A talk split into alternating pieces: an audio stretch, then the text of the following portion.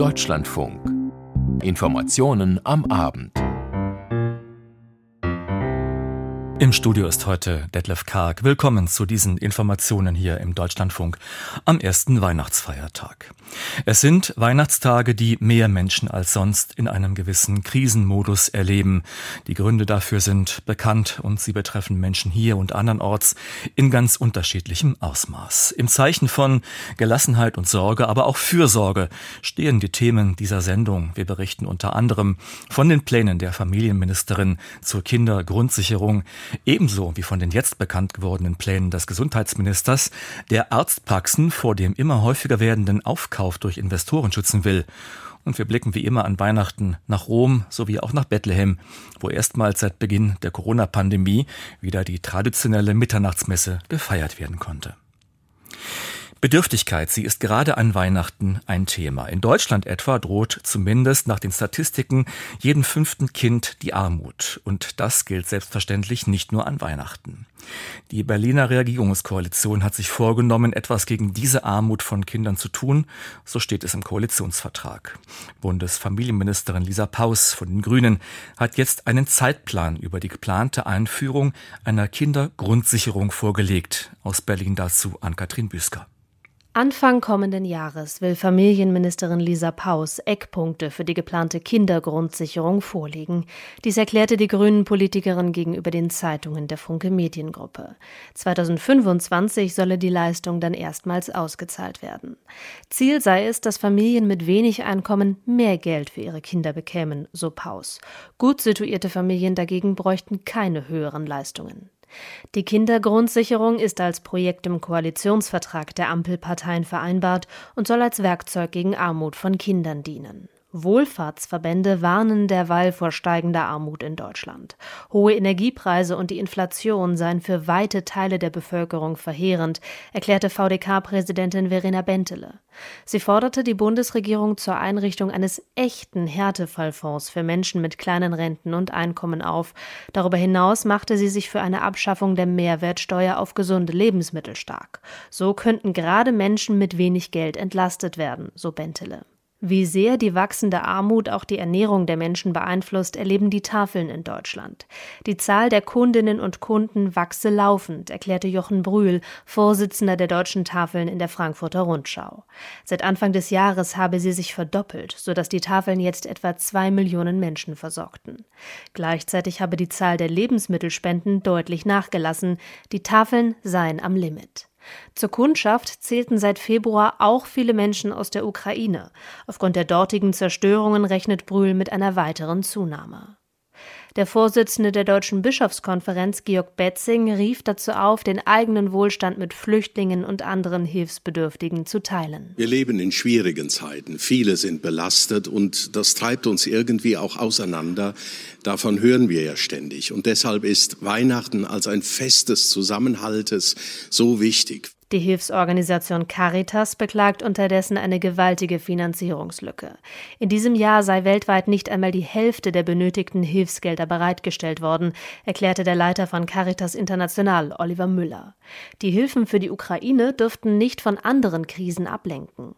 Laut Caritas International sind schon jetzt weltweit mehr als 300 Millionen Menschen auf humanitäre Hilfe angewiesen, die Hälfte davon Kinder. An Katrin Büsker war das aus Berlin. Eine gut gehende Arztpraxis, sie kann viel Geld einbringen. Noch mehr gilt das für die in den vergangenen Jahren in großer Zahl entstandenen Gesundheitszentren mit einer Rundumversorgung durch diverse Fachärzte, am besten noch mit Physiopraxis und Apotheke dabei. Hier lohnen große Investments. Ebenso interessieren sich Finanzinvestoren auch für Einzelpraxen, die keinen Nachfolger finden. Ein Spannungsfeld von Gesundheitsversorgung und Finanzinteressen mit neuen Tendenzen, etwa der Profitmaximierung als oberstem Ziel.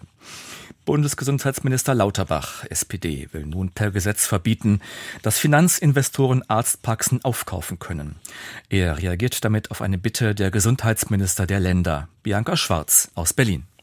Bundesgesundheitsminister Karl Lauterbach hat angekündigt, Anfang kommenden Jahres einen Gesetzentwurf vorzulegen, der, Zitat, den Einstieg dieser Heuschrecken in Arztpraxen unterbindet, so sagte er es der Bild am Sonntag.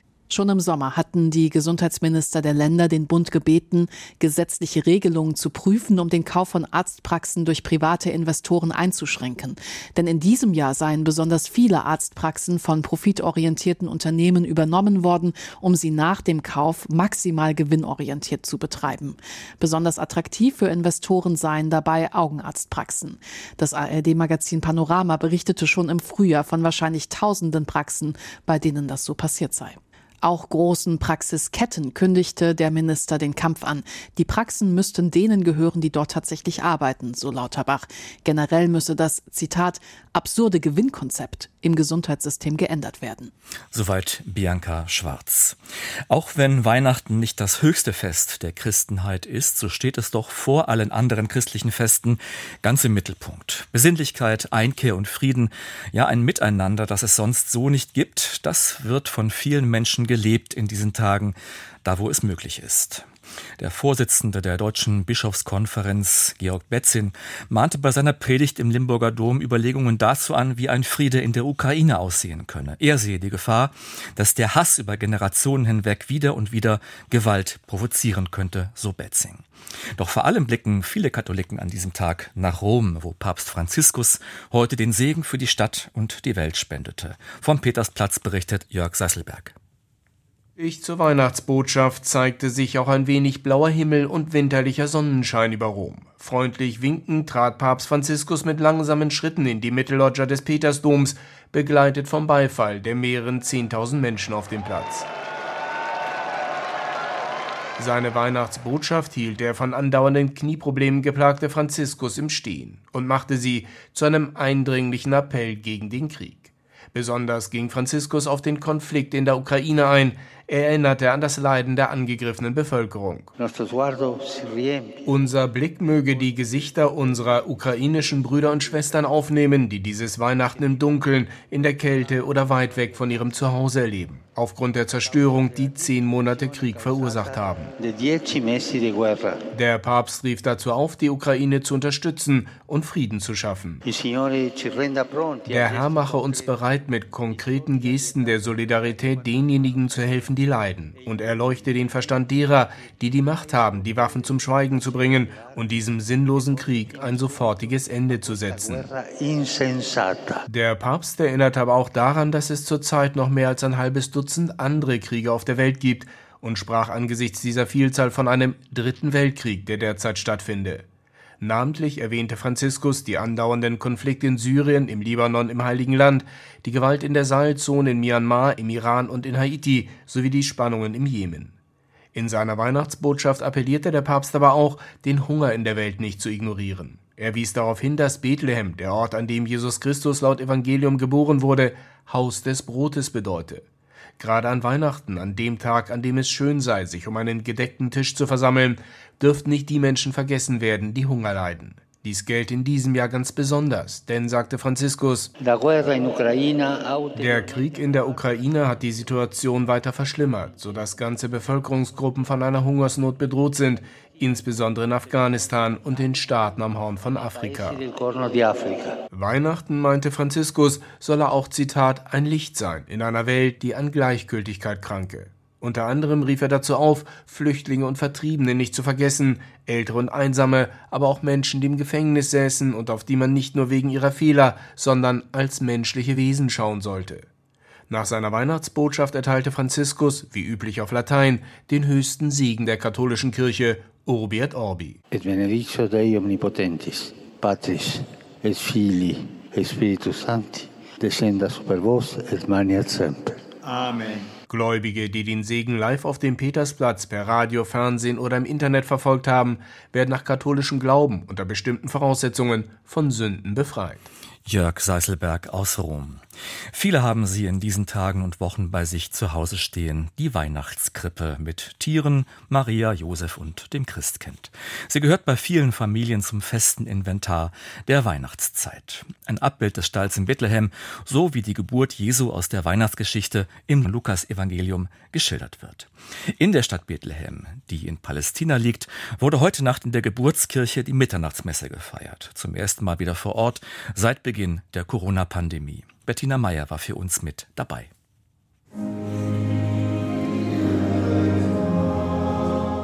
Stille Nacht schallt durch die erleuchtete Katharinenkirche in Bethlehem, die bis auf den letzten Platz gefüllt ist. Wer hier einmal den heiligen Abend miterlebt hat, den lässt das nicht mehr los.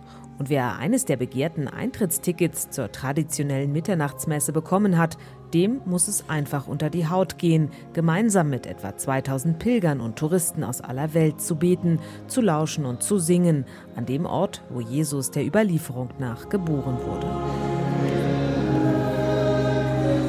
Zwei Jahre Corona-Pandemie liegen hinter Bethlehem und dem Heiligen Land und die Menschen aus aller Welt sind endlich wiedergekommen, so der lateinische Patriarch, Erzbischof Pier Battista Pizzaballa.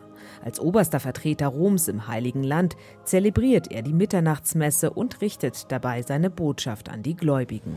Christmas is God's gaze in judgment on the world. Weihnachten bedeutet, dass Gott auf die Welt blickt und urteilt. Es ist ein Urteil der Erlösung und Gnade. Es geht um Leidenschaft, nicht um Verdammung. Die Geburt des Kindes von Bethlehem, Jesus Christus, bietet den Menschen eine Chance, ihre Beziehungen untereinander neu zu gestalten. Doch gerade jetzt sorge er sich um die Beziehungen der Menschen zueinander, so Pizzaballa, der mangelndes zwischenmenschliches Vertrauen thematisiert. Dies sei ein Grundübel, das hinter vielen aktuellen Konflikten stecke, im Westjordanland, in der Ukraine und anderswo. Auch Palästinenserpräsident Mahmoud Abbas verfolgte die Rede des Patriarchen, der immer wieder eindringlich zu ihm herüberschaute. This year, moreover, we have seen a terrible increase in violence in Palestinian streets. In diesem Jahr hat die Gewalt auf den palästinensischen Straßen erschreckend zugenommen. Die Zahl der Toten ist stark gestiegen. Es ist ein Zeichen, dass die politischen Spannungen zunehmen und unsere Jugend immer fanatischer wird, weil sie kein Ende des Nahostkonflikts sieht. Unglücklicherweise interessiert sich die Welt nicht mehr so für die Probleme der Palästinenser. Das ist auch eine Form der Gewalt, denn sie werden einfach alleine gelassen. Dass die Mitternachtsmesse ganze drei Stunden dauerte, war den meisten Besuchern egal und auch, dass viele von ihnen stehen mussten. Wir sind aus den USA gekommen, hier zu sein, wo Jesus geboren wurde. So eine Gelegenheit gibt es nur einmal im Leben. Es hat meine Seele berührt. Oh, oh mein Gott, ich komme aus Peru und habe alles mit Facebook Live ins Internet gestreamt, damit meine Familie zusehen konnte.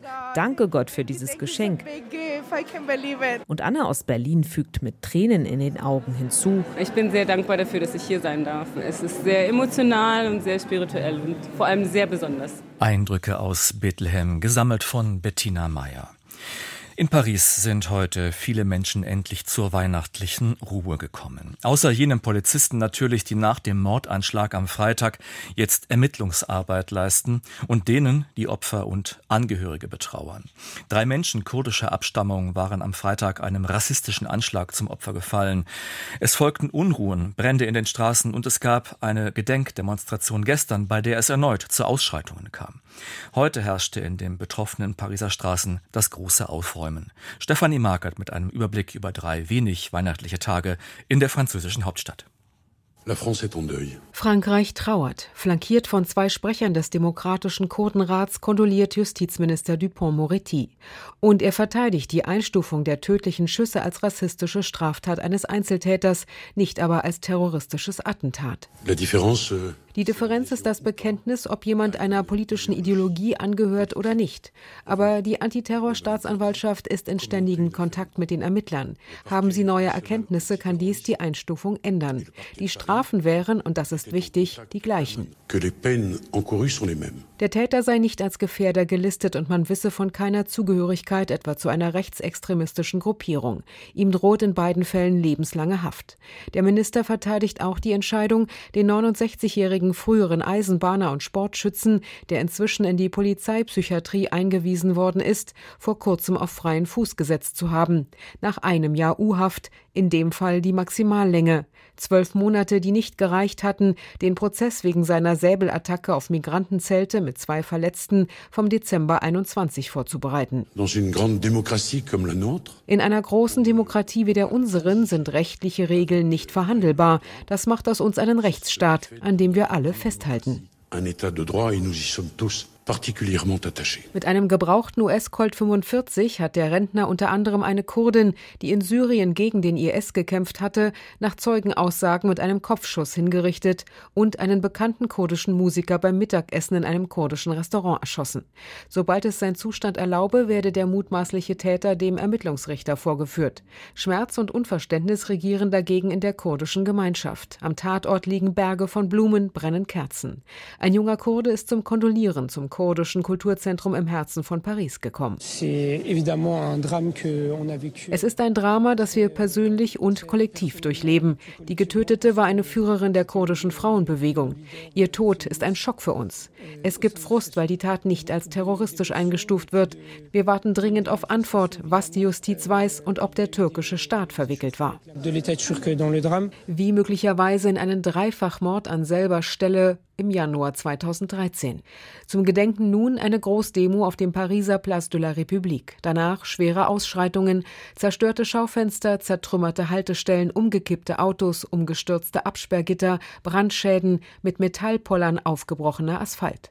Der Pariser Präfekt Nunez zieht, um offenbar die Gemüter zu beruhigen, eine erste vorsichtige Bilanz. Das waren nur einige Dutzend Personen. Wir haben schnell eingegriffen. Es waren auch Kurden aus anderen europäischen Ländern da, aber ich will niemanden stigmatisieren.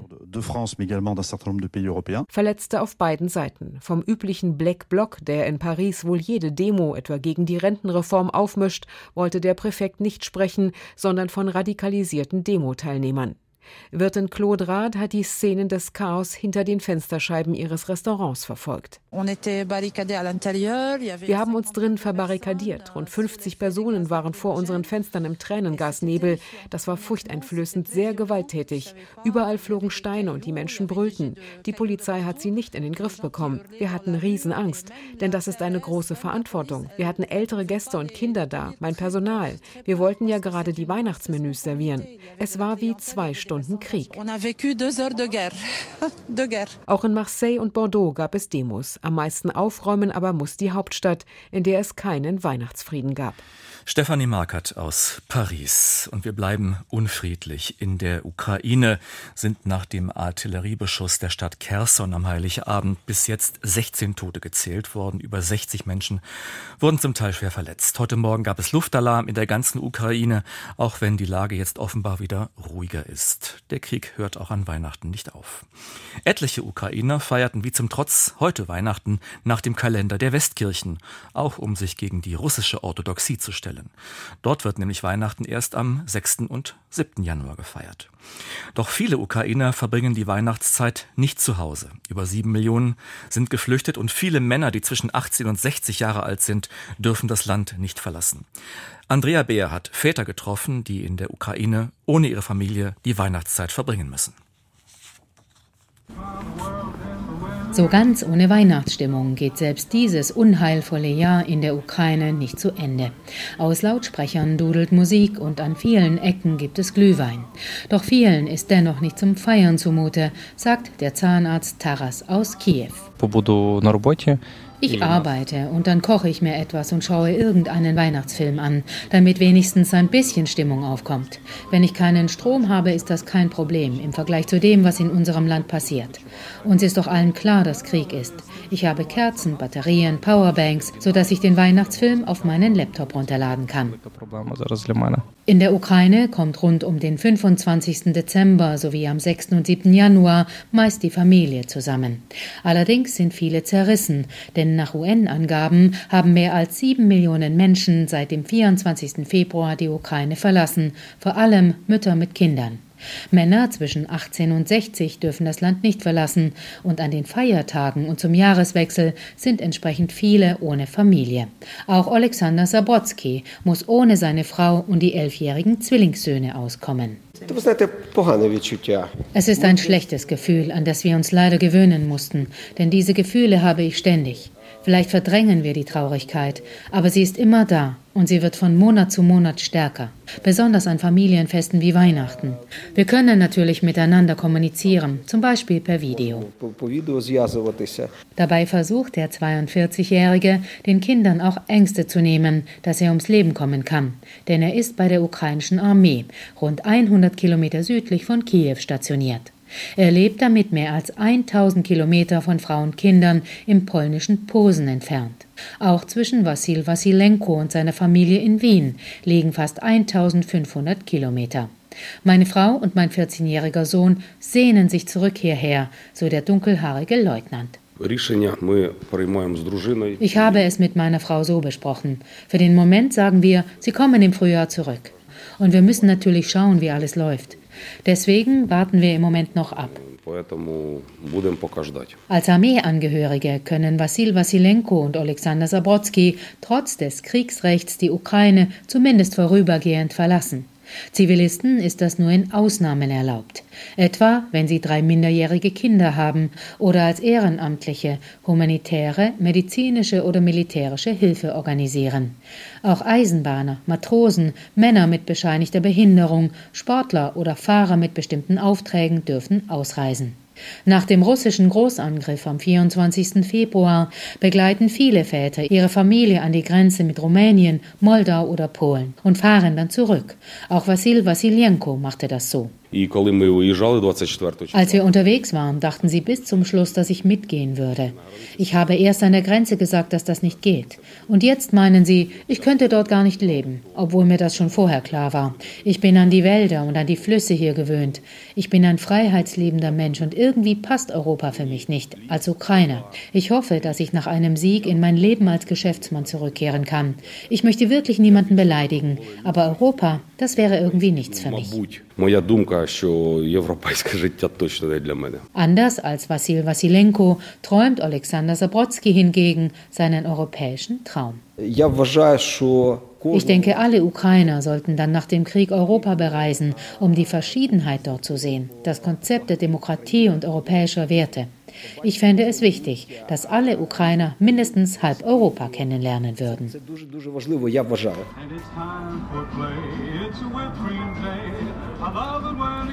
Auch der bärtige Zahnarzt Taras bedauert, dass viele Väter von ihren Familien getrennt sind.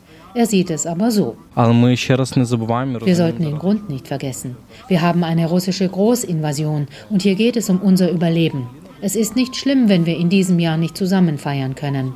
Der Frühling wird kommen und vor uns liegen noch viele Feiertage, die wir gemeinsam verbringen. Soweit diese Reportage von Andrea Beer. Schnee an Weihnachten, das wünschen sich viele Menschen Jahr für Jahr in Deutschland. Doch ausgerechnet um Heiligabend klappt es oft nicht mit dem Wetter. Andernorts gibt es derzeit viel zu viel Schnee. Und wenn es um Wetterextreme geht, dann blicken wir wie so oft in die Vereinigten Staaten, so auch jetzt. Dort lässt der Schneesturm im Nordosten langsam ein wenig nach, wie Ralf Borchardt berichtet. Extremtemperaturen weit unter dem Gefrierpunkt, Eiswind, Eisregen, heftiger Schneefall, Sturm. Es waren für viele Menschen in Nordamerika die kältesten Weihnachten seit Jahrzehnten. Die Kaltfront reichte von Kanada im Norden bis zur Grenze zwischen den USA und Mexiko im Süden. Vereinzelt wurden im Norden der USA bis zu minus 40 Grad gemessen. Laut Nachrichtenagentur AP kamen mindestens 18 Menschen ums Leben, die meisten bei wetterbedingten Verkehrsunfällen.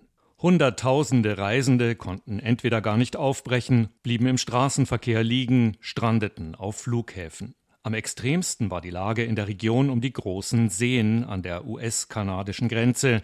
In und um die Stadt Buffalo im US-Bundesstaat New York waren Menschen zum Teil mehr als 24 Stunden ohne Strom und Heizung. Dort blieben auch viele Rettungskräfte selbst im Schnee stecken und mussten ihrerseits gerettet werden. Noch immer hat es vielerorts zwischen minus 10 und minus 20 Grad. Doch die gute Nachricht ist, die Temperaturen und Wetterbedingungen insgesamt normalisieren sich langsam vielerorts wieder. Etwa im Flugverkehr werden die Folgen mit Flugausfällen und Verspätungen aber voraussichtlich noch mehrere Tage zu spüren sein. Soweit Ralf Borchardt. Und zu viel Schnee, er ist auch andernorts lebensgefährlich. Uns erreichen gerade erste Agenturmeldungen, nachdem im Skigebiet Lech-Zürs in Vorarlberg in Österreich bis zu zehn Menschen verschüttet worden sind. Mehr wissen wir zu dieser Stunde noch nicht. Und wir blicken noch einmal, wie so oft in diesen Tagen, nach Afghanistan. Die Taliban, sie ziehen die Daumenschrauben gegen Frauen in dem Land immer weiter an. Sie dürfen nicht mehr an der Universität studieren. Das haben die religiösen Machthaber vor wenigen Tagen verfügt. Nun haben sie noch eine Restriktion obendrauf gesetzt. Frauen dürfen ab sofort nicht mehr für NGOs, also Nichtregierungsorganisationen wie etwa Save the Children oder Care arbeiten, die in dem Land noch immer wichtige Arbeit leisten. Der Protest von Außenministerin Baerbock, der heute prompt folgte, wird das wenig ändern. Die Organisationen vor Ort reagieren unterschiedlich, wie Peter Hornung berichtet. Bei einem Treffen von über 200 Hilfsorganisationen in Kabul ist man sich offenbar zunächst nicht einig geworden über eine konzertierte Vorgehensweise. Das berichteten Teilnehmer dem ARD-Studio Südasien. Mehrere Organisationen haben inzwischen erklärt, sie hätten ihre Aktivitäten vorerst eingestellt, darunter Save the Children, CARE und Caritas International. Stefan Recker ist Leiter von Caritas International in Kabul. Und wir werden sie erst wieder aufnehmen, wenn die Bedingungen besser sind, wenn zum Beispiel unsere weiblichen Angestellten wieder arbeiten können und Zugang zu weiblichen Hilfsbedürftigen gewährleistet wird. Die Deutsche Caritas und ihre Partner betreiben in Afghanistan zahlreiche Projekte. Sie unterstützen die Menschen unter anderem mit Nahrungsmitteln und Kleidung. In Flüchtlingslagern in Kabul stellen sie sicher, dass die Menschen Zugang zu einer einfachen Gesundheitsversorgung haben. Ohne Frauen sei diese Arbeit nicht möglich, sagt Stefan Recker. Ein Großteil unserer Hilfsbedürftigen sind Frauen. Und um Zugang zu diesen Frauen zu haben, brauchen wir unsere nationalen weiblichen Angestellten. Auch die Partner brauchen diese weiblichen Angestellten. Allerdings wird das gestern ausgesprochene Verbot der Taliban offenbar nicht landesweit einheitlich umgesetzt. Das gelte zum Beispiel für die ostafghanische Provinz Khost, heißt es von der deutschen Hilfsorganisation Johanniter. Deshalb mache man zumindest dort vorerst weiter, so Johanniter-Sprecher Rick Wassen. Stand jetzt stellen wir erstmal nichts ein, auch weil wir zum Beispiel vom Public Health Department in Khost die Erlaubnis bekommen haben, auch weiter mit Frauen zu arbeiten. Man warte nun ab, was weitere Beratung der Hilfsorganisation ergeben. Schon morgen treffe man sich wieder. Doch auch für die Johanniter sei eines klar. Die Teilhabe von Frauen in unserer Mitarbeiterschaft ist unabdingbar, auch um Frauen erreichen zu können. Also ohne Frauen geht es nicht. Das Wirtschaftsministerium der Taliban hatte gestern angeordnet, dass Frauen nicht mehr bei Nichtregierungsorganisationen tätig sein dürfen. Grund hierfür sei die Missachtung des Gebots, sich mit einem Kopftuch, einem Hijab zu verhüllen. Das Verbot hat inzwischen weltweite Kritik ausgelöst. Bundesaußenministerin Annalena Baerbock erklärte bei Twitter, die Taliban raubten der Hälfte der Bevölkerung ein weiteres Grundrecht, brechen humanitäre Prinzipien und gefährden die lebenswichtige Versorgung der Menschen. Ihr US-Amtskollege Anthony Blinken nannte das Verbot verheerend für Afghanistan. Soweit dieser Beitrag von Peter Hornung über die Zustände für Frauen in Afghanistan. Volodymyr Zelensky hat in einem Video seinen Landsleuten Mut zugesprochen und ihnen frohe Weihnachten gewünscht. Wo auch immer die Menschen in der Ukraine gerade seien, alle würden an diesem Tag zusammenstehen, hat ihr Präsident ihnen gesagt. Auch der Bundespräsident richtet sich heute mit einer Ansprache an die Deutschen. Frank-Walter Steinmeier betont darin den Gemeinsinn, den die Menschen in Deutschland immer wieder unter Beweis stellen. Die ganze voraufgezeichnete Weihnachtsansprache des Bundespräsidenten können Sie unter anderem heute im Deutschlandfunk um 19.05 Uhr hören, also in wenigen Minuten. Bianca Schwarz berichtet jetzt schon kurz mit Auszügen aus der Rede. Frank-Walter Steinmeier beginnt seine Weihnachtsansprache in diesem Jahr, indem er von einer erst kurz zurückliegenden Begegnung erzählt. Ich möchte Ihnen heute Abend von Kindern erzählen, die ich vor einigen Tagen getroffen habe. 50 Mädchen und Jungen, die mit ihren Müttern vor dem Krieg in der Ukraine zu uns nach Deutschland geflohen sind. Sie haben ihre Heimat, sie haben ihr Zuhause verloren. Viele von ihnen haben Schreckliches erlebt. Sie sind so verängstigt, dass schon der Knall einer zufallenden Tür sie zittern lässt. Die Kinder seien im sächsischen Freiberg in einer Grundschule gut angekommen, meint der Bundespräsident weiter. Und dann berichtet er von einer Lehrerin, die angesichts der vielen Kinder, die ihre Hilfe brauchten, meinte, also haben wir es einfach gemacht. Es ist dieser Gemeinsinn, den Frank-Walter Steinmeier immer wieder nach vorne stellt in seiner diesjährigen Weihnachtsansprache. Die Ukraine nimmt den meisten Raum ein, die Schrecken eines neuen Krieges in Europa aber eben auch die große Hilfsbereitschaft der Menschen in Deutschland, obwohl der Krieg auf wirtschaftlicher Ebene auch vielen hier zu schaffen macht. Wenn dieses Jahr ein Gutes hatte, dann doch die Erfahrung, gemeinsam kommen wir durch diese Zeit. Und deshalb ist es mein Weihnachtswunsch, dass wir diese Zuversicht mitnehmen ins neue Jahr, dass wir alles stärken, was uns verbindet. Zum Schluss bedankt er sich bei all jenen, die in Krankenhäusern, Altenheimen und Feuerwehrwachen während der Feiertage Dienst schieben und wünscht frohe Weihnachten. Und mit diesem Bericht von Bianca Schwarz enden diese Informationen am Abend hier im Deutschlandfunk am ersten Weihnachtsfeiertag 2022. Ich wünsche Ihnen noch weiterhin frohe Weihnachten und eine gute Zeit, wo immer Sie uns zuhören. Im Studio war Detlef Karg.